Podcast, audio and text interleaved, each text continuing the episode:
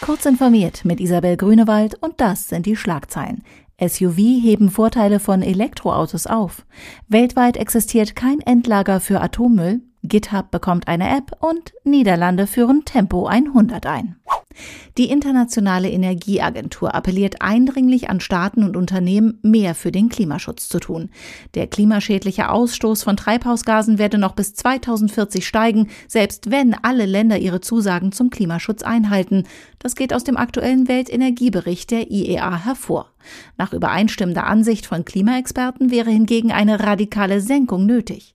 Die Agentur berichtete, dass schwere SUV-Autos positive Effekte der Elektromobilität zunichte machen könnten. Die Nachfrage nach den SUV-Geländewagen und anderen schweren Fahrzeugen sorge bereits jetzt dafür, dass weltweit mehr Öl verbraucht werde. Nach Ansicht von Experten sind die Staaten der Welt nicht auf die Risiken und Kosten der Lagerung von Atommüll vorbereitet. Zu diesem Ergebnis kommt der World Nuclear Waste Report Focus Europe. Weltweit wächst die Menge an Atommüll. Bei der Vorstellung des Berichts wies der Schweizer Atomexperte Markus Buser darauf hin, dass bislang kein Land der Welt ein geologisches Tiefenlager für hochradioaktive Abfälle in Betrieb genommen habe.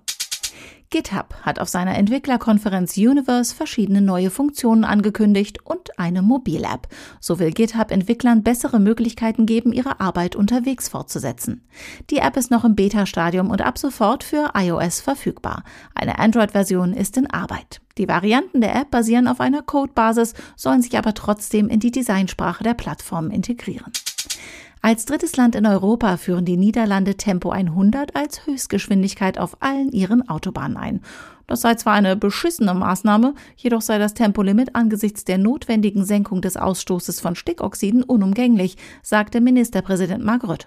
Niemand findet das schön, aber es geht hier schließlich um höhere Interessen, sagte der Regierungschef nach Angaben der niederländischen Nachrichtenagentur ANP.